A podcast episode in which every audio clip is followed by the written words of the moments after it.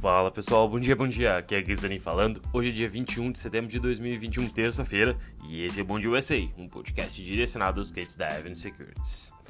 Ontem a gente teve um dia de forte queda no mercado. Para quem não acompanhou, os investidores ficaram principalmente cautelosos em meio a um cenário de risco nos mercados emergentes. E aí a gente está falando não só de Brasil, mas principalmente de China.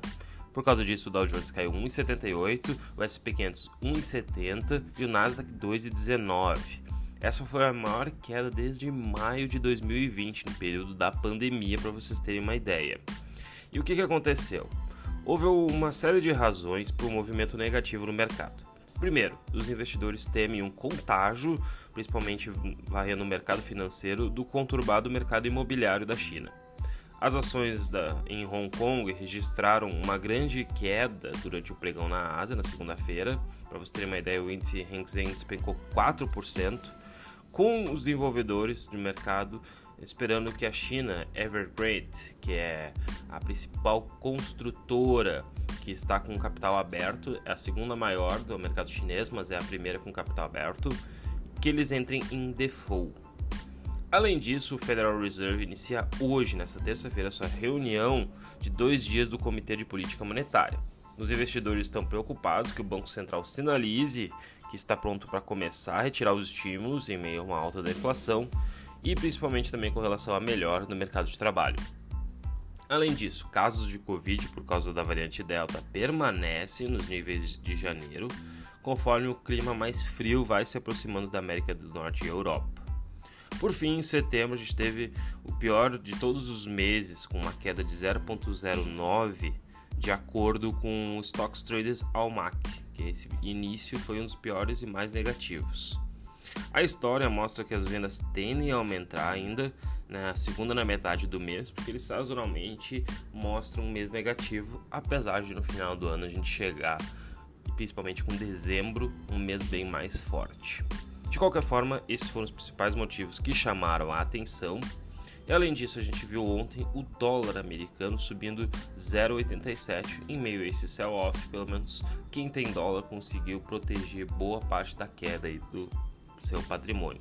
Ele subiu 0,87, cotado a 5,33 a, o, normalmente o teto. Se ele romper essa resistência entre 5,33 e 5,35, ele pode ir mais longe. Obviamente que ele também pode recuperar, mas é bom para a gente ficar de olho. Além disso, setores. Praticamente todos os setores ficaram no vermelho, a gente não teve nenhum grande destaque em termos positivos, mas as maiores perdas foram lideradas pelo XLF, setor financeiro, que caiu 2,74. Entre os papéis que destacaram positiva, a gente teve algumas companhias aéreas que até registraram uma alta, com, apesar das notícias é, dos Estados Unidos, que eles suspenderam ontem, na verdade eles avisaram ontem que eles iriam voltar a ter viagens para os Estados Unidos. Então, quem está pensando em ir para a América, a partir de novembro, as restrições à entrada de estrangeiros é, no país devem começar a cair. Obviamente que os estrangeiros têm que estar vacinados, a gente está de olho principalmente quais são as vacinas que eles vão aceitar, mas por causa disso as ações, por exemplo, da American Airlines, a empresa aérea, acabaram subindo 3%. Bom, além disso, o que, a gente tem para hoje? Se ontem a gente teve um dia bem negativo, hoje a gente deve estar tá se recuperando daquela ressaca.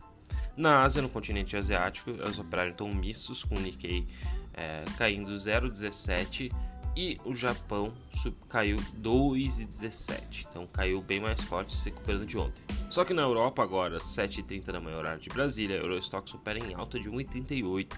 O CAC 40 índice francês 1,43, o DAX índice alemão 1,38. Na Inglaterra, o FTSE 100 sobe 1,15.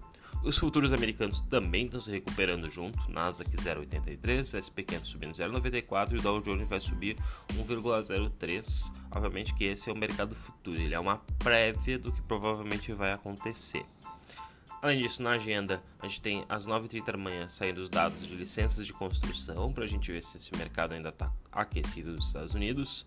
E a gente tem alguns balanços interessantes, entre eles Adobe, que muita gente conhece, FedEx, que seria a, os nossos correios, só que americano e privatizado, apesar de ter uma parte do capital público neles também, e AutoZone. Lembrando também que amanhã, às 8 da manhã, do horário de Brasília, a gente vai ter uma conversa que eu tive com a Bruna Altman, da Rádio Mix. Então, quem quiser ouvir, a partir dali das 7h40 até as 8 horas, tem o Minuto Investidor, um programa, na verdade, que é para quem quer aprender sobre o mercado internacional, onde eu participei. Então, ouçam também, além do nosso podcast, depois troca aqui para quem estiver ouvindo no carro, troca para a Rádio Mix amanhã às 7h40 até às 8 da manhã que a gente vai falar um pouco mais do mercado internacional. Por fim, vamos às notícias, os grandes destaques do dia de ontem.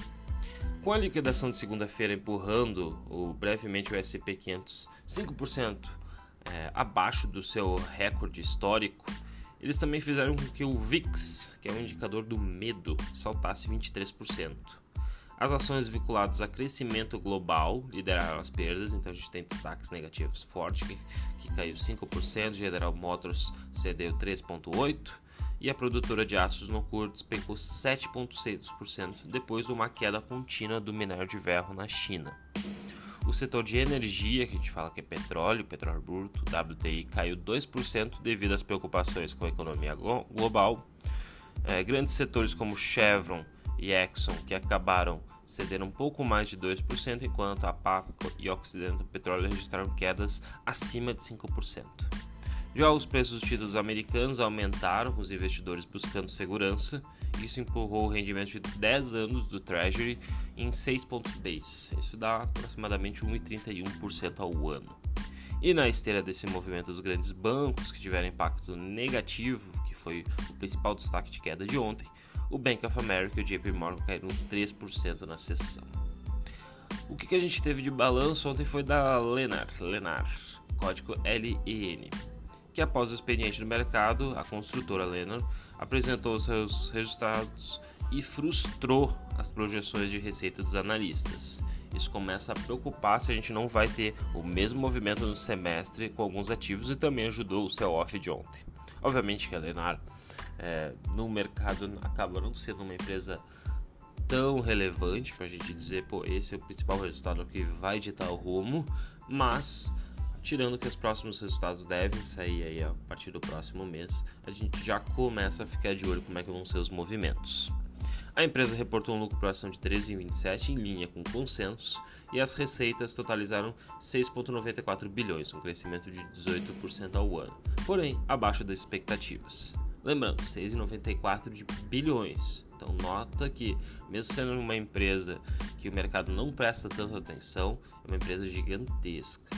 A companhia entregou 600 casas, que foi um pouco menos do que o previsto no trimestre, e alegou, na verdade, desafios na cadeia de suprimentos. A gente sempre fala aqui, né, supply chain.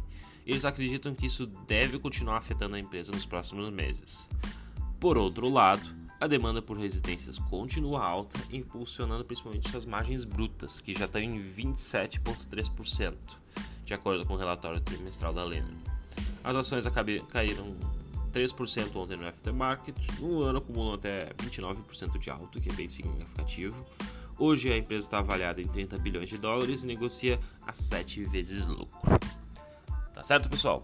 É isso por hoje. Vamos ver se a gente se recupera dessa queda que a gente teve, foi bem negativa. Não se esqueçam de amanhã acompanhar nosso podcast. A gente também ontem fez uma apresentação sobre REITs. Quem não viu, acesse o YouTube da Avenue, é, Conexão Avenue. A gente também tem colocado nas redes sociais, porque foi uma apresentação muito legal com o Ismael de Central do REIT falando um pouco mais desse mercado e para quem quer ganhar dividendos em dólar com os fundos imobiliários, que não são bem fundos imobiliários, mas são similares aos fundos imobiliários brasileiros. Tá certo? Grande abraço a todos e até o próximo podcast. Tchau, tchau.